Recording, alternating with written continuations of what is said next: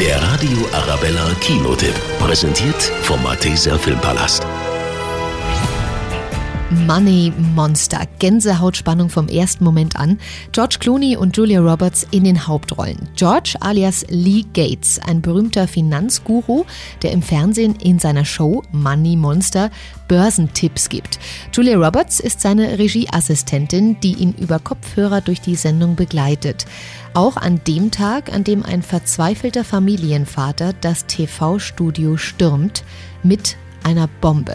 Der junge Mann hat sein gesamtes Geld wegen eines Anlagetipps aus Gates Sendung verloren. Jeder, der noch raus kann. Verlässt sofort das Studio. Wenn ich den Daumen vom Knopf nehme, fliegen wir alle in die Luft. Das gibt einen Feuerball von 30 Meter Durchmesser. Das ganze Gebäude evakuieren. Ich krieg keine Luft.